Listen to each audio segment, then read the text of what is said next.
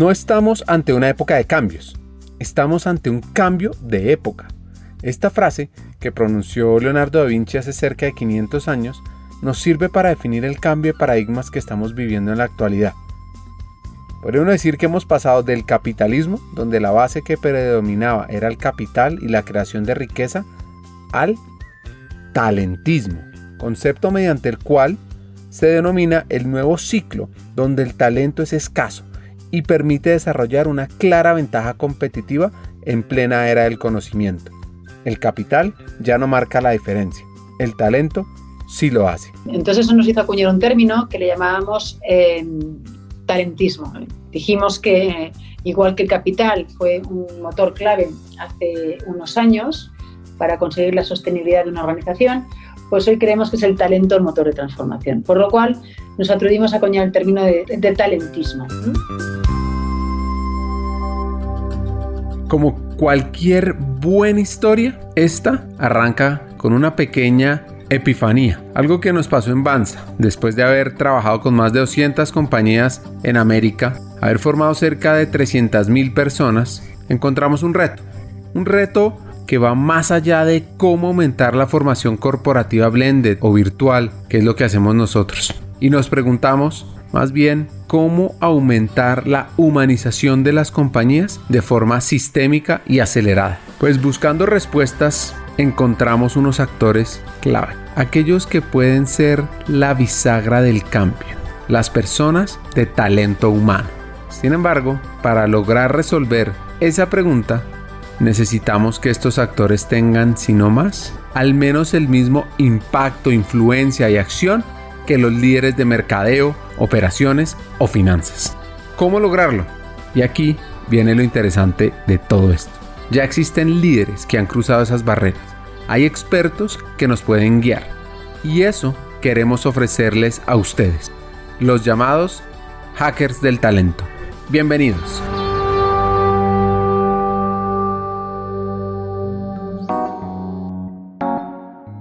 Nuestra hacker de hoy es española Loles Salas es la líder de talento y cultura para la región mediterránea de Manpower Group. Y como parte de esa cultura del antiguo continente, de, infancia mis padres siempre nos han movido mucho a mi hermano y a mí para, bueno, pues para conocer otros países, para aprender idiomas y nos retó a salir fuera de España. Entonces yo estuve viviendo en, en Alemania durante dos años y de allí me, me fui a vivir a, a Escocia, Inglaterra. ¿Con qué objetivo? Bueno, pues con, tener una experiencia personal de vida, lo primero de todo, y, segundo e importante también, conocer la cultura de estos países y conocer el idioma, ¿no? Poder hablar inglés y hablar alemán en, mi país, pues, pues es importante de cara a la búsqueda de empleo. Una de las decisiones era qué estudiar, psicología o economía. A mí siempre me había gustado hacer psicología, eh, bueno, porque el mundo de las personas eh, siempre me había atraído, pero es verdad que psicología no tenía la oportunidad de hacerlo en la ciudad donde yo vivía. Y bueno, pues eh, lo que pasaba entonces, ¿no? Conversando con, con, tu familia, con tu entorno más cercano, pues me animaron a hacer económicas, porque en ese momento, por circunstancias adicionales, pues no veían adecuado que yo saliera de la ciudad, que estuviera centrada en lo que está en mi ciudad. Y, entonces empecé a hacer económicas, pero luego, como dicen en España, la cabra tira al monte y en el momento que pude girarme ¿no? y adaptar la carrera que yo había hecho a una parte más humana, ¿no? una parte donde tiene la persona más, más en valor, pues en el momento que vi esa conexión, pues no dudé en lanzarme a la piscina. ¿no? Entonces busqué, digo, ¿qué puedo hacer para ligar economía con personas? Y bueno, pues fue justo esto, dirigirme hacia el campo de los recursos humanos. Pero sí, para mí las personas siempre ha sido el conocer las personas, el saber cómo podemos influir en sus comportamientos, en sus habilidades, en sus actitudes, para poder dar lo mejor de sí mismos y acompañar a las organizaciones en esos retos y desafíos que, tienen y tendremos, pues me parece crítico, me parece crítico y apasionante al mismo tiempo. ¿no? Y esa es la razón, esa ha sido un poco mi, mi historia. Estando en Alemania, termina de estudiar economía y se va a Escocia a trabajar en temas de mercadeo. Pero lo que la motiva a ella son los temas de impacto social. Así que estudia varios temas relacionados con talento humano, porque citando a Loles hay una frase que dice que la cabra tira al monte. Y como ella tenía esa duda entre psicología y economía, lo que ella le gustaba era el impacto. Así que aquí arranca su carrera en Manpower Group donde está hace más de 25 años. Total que, bueno, pues esa fue mi trayectoria, acabé económicas en Alemania, hice prácticas allí, estuve trabajando allí en Alemania del Este y de ahí me fui a Escocia a trabajar en una empresa de, marketing. ¿eh? Y estando allí, eh, estuve compaginando mi labor eh, en la empresa en la que estaba de marketing con voluntariado social. ¿no? Estuve en temas de, voluntariado social y entonces me hizo ver hacia dónde quería dirigir mi carrera, que era una combinación entre las personas y, y mi carrera de económicas, que es la que había elegido en ese momento. Y entonces a partir de ahí pues me especialicé en todo lo que era eh, dirección de recursos humanos y recursos humanos. A mí me movía mucho poder eh, transformar las organizaciones a través de las personas y me especialicé, me especialicé en distintos másters y cursos de posgrado ligados a esta, a esta materia. Y ya entré a trabajar en donde estoy. prácticamente llevo unos 24 años trabajando ya en Manpower Group. Y bueno, ha sido una gozada porque hemos visto pues, construir Manpower Group realmente en 24 años de lo que éramos a lo que somos hoy, una marca bueno, de referencia en la industria que da soluciones de talento a, a todas las organizaciones en todo el ciclo, en atraer, en desarrollar y comprometer a través de nuestras marcas y orgullosa de la compañía a la que represento. Yo ahora soy directora de Talento y Cultura para, para, España y también para la región que llamamos de Europa Mediterránea, que son los países de Grecia, Israel, eh, Portugal y España. Además de eso, lidera una fundación llamada Human Institute. En el conocimiento de lo que es todo lo que es el talento, el ciclo de talento y la importancia de ponerlo como motor de transformación con distintas iniciativas. Hemos llegado a, bueno, a tener más de 200 iniciativas eh, para compartir en distintos eventos, webinars, conferencias con empresas, eh, con directores de recursos humanos de aquí de referencia y acompañarles en esto, ¿no? En este ciclo de talento que cada vez es más complicado de comprender y de saber cómo, cómo impactar en el negocio, ¿no? Y al mismo tiempo lanzamos eh, como visión dentro del instituto el poder acompañar a los jóvenes a la mejora de su empleabilidad.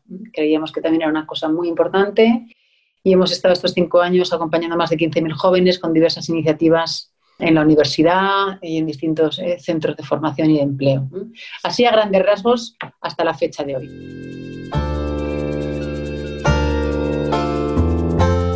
Llevar más de 25 años es un logro, que le ha servido obviamente para crecer. Mira, me ha servido para crecer, yo creo que mi propia actitud también, ¿no? A mí soy una persona que, que me gusta aprender de cada conversación, veo oportunidades de aprendizaje en cada, en cada desafío que, que tengo y, en, cada, en cada nuevo reto, ¿no? Por lo cual, yo creo que la actitud de uno mm, es una palanca fundamental para sentir que estás creciendo, ¿no? Eso por un lado. Y luego que es verdad que es una persona muy inquieta y que yo, en la medida que he visto oportunidades de adquirir nuevos desafíos dentro de la organización, también me he postulado para poderlo hacer y he sido he tenido la gran suerte, ¿no? De tener el gran apoyo de mi compañía, sin duda, ¿no? Sin duda. Entonces, eso unido a que hemos sido en estos 20 años, hemos hecho tantos cambios dentro de la propia organización, pues me ha, permitido tener muchísimos retos eh, cada, cada día prácticamente, ¿no? Cada día, cada día, hasta hoy y los que seguiremos teniendo. Por lo cual es una, ya te digo, es una compañía que te permite un crecimiento tremendo,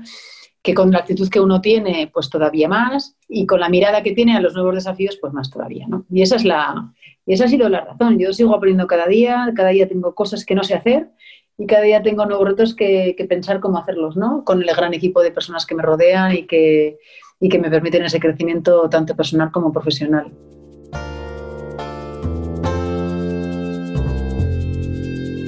Hace cerca de menos de dos años, cuando Loles iba a cumplir 50 años, se involucra en una nueva aventura.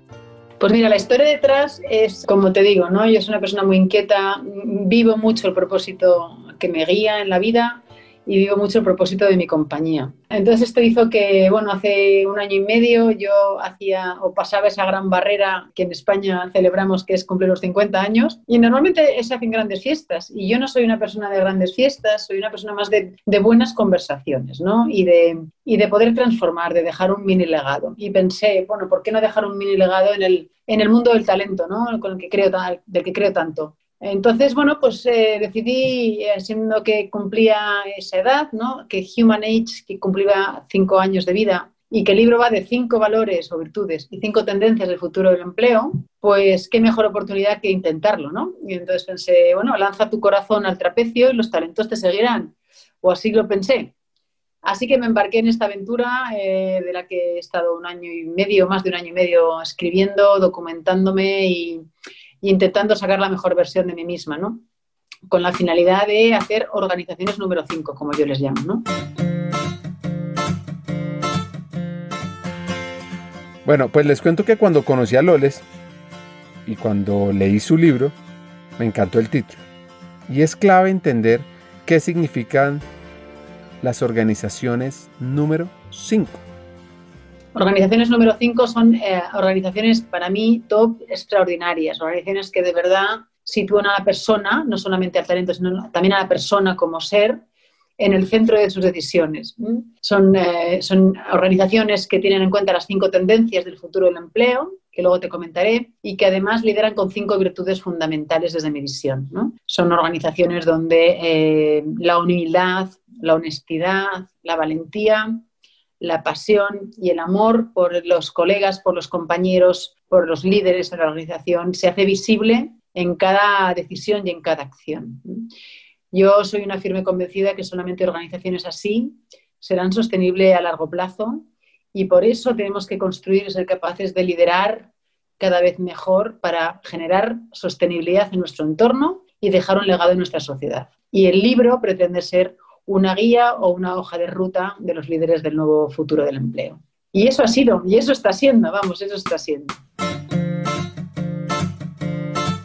A lo largo de esta historia, de esta historia de una hacker española, conoceremos en detalle sobre este tipo de organizaciones y las cinco tendencias. Además... Entonces eso nos hizo acuñar un término que le llamábamos eh, talentismo. Dijimos que, igual que el capital fue un motor clave hace unos años para conseguir la sostenibilidad de una organización, pues hoy creemos que es el talento el motor de transformación. Por lo cual nos atrevimos a acuñar el término de, de, talentismo. A partir de ahí definimos cuatro megatendencias que explico en el libro y de ahí cinco tendencias que también explico en él. De esas cinco tendencias te explico brevemente en qué consisten. La primera es Talent Magnet. Cómo las compañías somos de verdad imanes del talento cómo somos capaces de atraer a las personas, al talento que necesitamos para conseguir ser empresas sostenibles. Entonces, ¿qué tipo de iniciativas estamos poniendo en todo el ciclo, en la organización, basado en esas virtudes que te comento, para ser de verdad empresas atractivas y líderes? En este episodio vamos a aprender mucho. Y una de las cosas que más me llamó la atención es el término talentismo para que hablemos más de talentismo en vez de hablar tanto de capitalismo. La segunda tendencia pues está muy enfocada en lo que hacemos en Banza, en las 10K. La segunda tendencia la hemos llamado Skills Revolution, revolución de las competencias. Tiene mucho que ver con el empleo del futuro, tiene mucho que ver con el tipo de competencias que se van a demandar en los próximos años y tiene mucho que ver con el, cómo hacemos para ser una organización que aprende, una learning organization, basado en cinco, en cinco pilares, ¿no? según indica Peter Senk. Decir, cómo hacemos para de verdad generar conversaciones de valor, conversaciones de crecimiento, cómo trabajamos los modelos mentales que tenemos para convertir los modelos en creencias de oportunidad de crecimiento y no en creencias limitantes, cómo somos capaces de, aprender en equipo, de verdad, en, un equipo cohesionado, cómo somos capaces de generar un pensamiento sistémico, cada vez las organizaciones somos más complejas, por lo cual, ¿qué relación existe en la propia organización para, que el sistema funcione y, funcione adecuadamente. ¿Y cómo aseguramos que trabajamos una visión compartida? Que toda la organización tiene una visión que cree, para la cual trabaja y que la hace propia. ¿Y cómo hacemos para que en un mundo tan ágil, esas competencias que van a, se, están demandando ya, tanto hard como soft, somos capaces de actualizarlas de manera permanente en nuestros equipos, ¿eh? en las personas que trabajan con nosotros? Ese upskilling y ese reskilling. ¿Por qué? Porque en los próximos años, sin duda alguna, va a haber un impacto de la tecnología en todos los puestos de trabajo. Va a haber muchos puestos que se van a destruir, pero otros que se van a generar. Y muchos de ellos, que duda cabe, que van a llevar una revisión completa de las competencias. Pero lo que, está, lo que sí que está claro es que en todos ellos el impacto de la tecnología va a estar al 100%. Por lo cual tenemos que revisar eso, cómo tenemos que eh, desarrollar en nuestros equipos hoy para asegurar que estamos al día y somos sostenibles en este nuevo cambiante futuro del empleo. La tercera tendencia la han llamado Hybrid Talent Ecosystem o talentos híbridos de talentos. Y para entender este concepto es fundamental lo que Loles nos va a contar. Un entorno eh, que cada vez es más virtual y ahora más que nunca.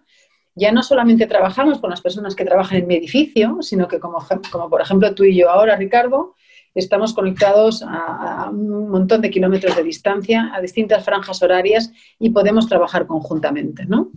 Esto se va a dar, el talento es cada vez más escaso, y vamos a tener la capacidad de buscar talento en cualquier parte del mundo. ¿eh? Y vamos a trabajar con cualquier persona en cualquier parte del mundo. Y aquí acuño mucho el término que Raquel Roca llama, que es el término de nomads.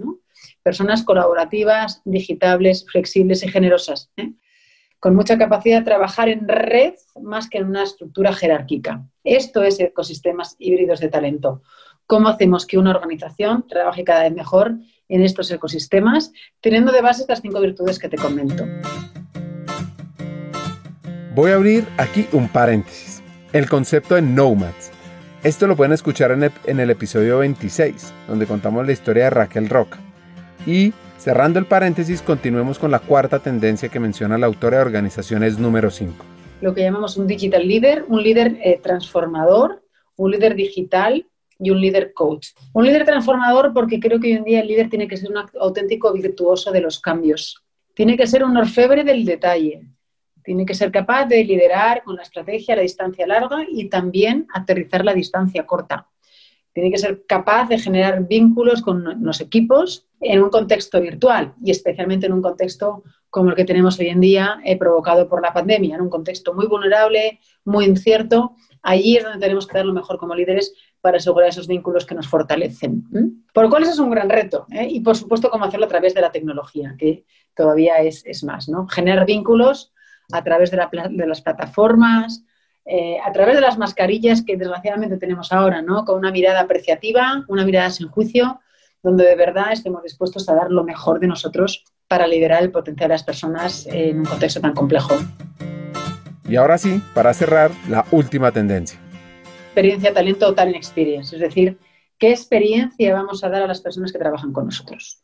No es tanto qué iniciativas ponemos en marcha, sino qué experiencia generamos a nuestros equipos para de verdad quieran eh, seguir trabajando con nosotros. Hablamos no tanto de qué hacemos, sino de cómo hacemos sentir. Porque desde el sentir es donde se generan los vínculos con las personas. Por eso hablo de esas cinco tendencias, porque estas cinco tendencias han venido para quedarse y tenemos que tener en cuenta a la hora de tomar decisiones si trabajamos en un departamento de recursos humanos, si somos líderes de las organizaciones. ¿Cómo impactan a la hora de ser atractivos, a la hora de desarrollar nuestra gente, a nuestros equipos y a la hora de comprometernos, de conseguir que liberen con nosotros el mejor talento que tienen? Un consejo que nos deja. Pues es difícil que no se repita porque en lo que yo hago para mí, eh, que creo que funciona, lo hago para los demás. Yo lo, que siempre les digo es esto, o sea, dibuja tu propósito, dibuja tu propósito, haz que el propósito donde trabajes sea, sea el tuyo. Esto es lo primero. ¿eh? Es lo primero. Deja tu huella en cómo tú eres, cómo tú eres, cómo tú eres. Tercero, prepárate, fórmate, capacítate, lee, ¿eh? rétate a ti mismo. El conocimiento tiene que estar muy alto porque se, desactualiza muy rápidamente. Y cuarto, learnability, ese es el que te he dicho, y resiliencia, resiliencia, perseverancia, perseverancia. Tienes un faro, síguelo, síguelo, síguelo. Cada historia en este podcast tiene dos componentes. La primera es entender el proceso de crecimiento y evolución del hacker. Y la segunda, cómo impactar el talento, el área, la estrategia de la compañía y cómo aumentar la humanización. Esta fue su historia de crecimiento. En el siguiente episodio aprende cómo hackear el talento.